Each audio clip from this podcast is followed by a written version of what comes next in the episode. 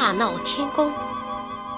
这天，七仙女奉王母娘娘命令去摘仙桃，正巧被管蟠桃园的孙悟空看见。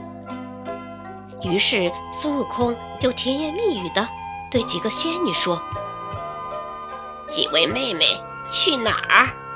大仙女说：“当然是去摘仙桃了。”“是呀，王母娘娘还请了几位大仙，我们要摘好多桃子呢。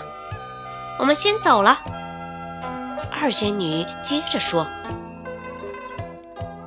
听到这，孙悟空气疯了。心想：王母娘娘竟然没有邀请我这个重量级的人物，太气人了。于是他动起了歪脑筋，他把这七个仙女用法术定住，便自行去参加这个蟠桃大会了。在蟠桃会上，孙悟空大闹起来。把原本准备的东西都弄得乱七八糟的。玉帝见这泼猴到处撒野，气得大怒，派十万天兵天将前去捉他。但是这些天兵天将都被孙悟空打晕了。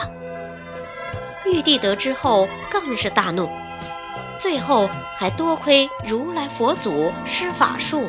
才把孙悟空压在他的五指山下，直到遇见唐僧，才得救。